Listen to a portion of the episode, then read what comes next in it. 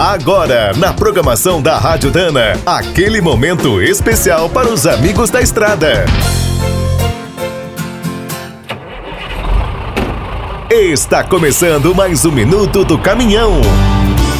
Fique por dentro das últimas notícias, histórias, dicas de manutenção e novas tecnologias fabricante de implementos de ônibus, concessionária, distribuidora de autopeças, marca de lubrificantes, blindadora e até seguradora. Essas eram algumas das atividades das organizações Massari. Até hoje é difícil acreditar que esse grupo existiu no Brasil dos anos 50. Os irmãos Antônio, Giuseppe, Camilo e Otelo começaram a trabalhar com caminhões na década de 1920. Alcançaram um grande sucesso.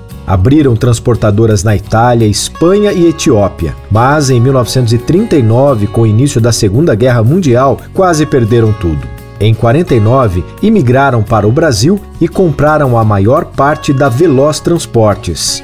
Em 1952, criaram a primeira revenda Fenemê do país. Aos poucos, o caminhão virou um sucesso. Passaram a vender peças e, em 1953, abriram uma fábrica de implementos em São Paulo.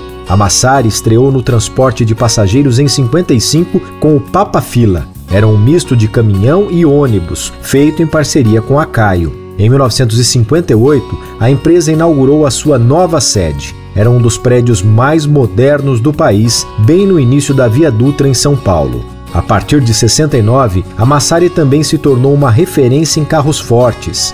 Mas, apesar de tantos sucessos, o grupo acabou falindo em 1995.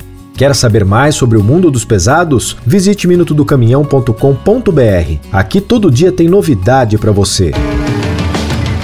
O Minuto do Caminhão é um oferecimento de Spicer e Álvaros, a dupla imbatível em componentes de transmissão, suspensão e direção.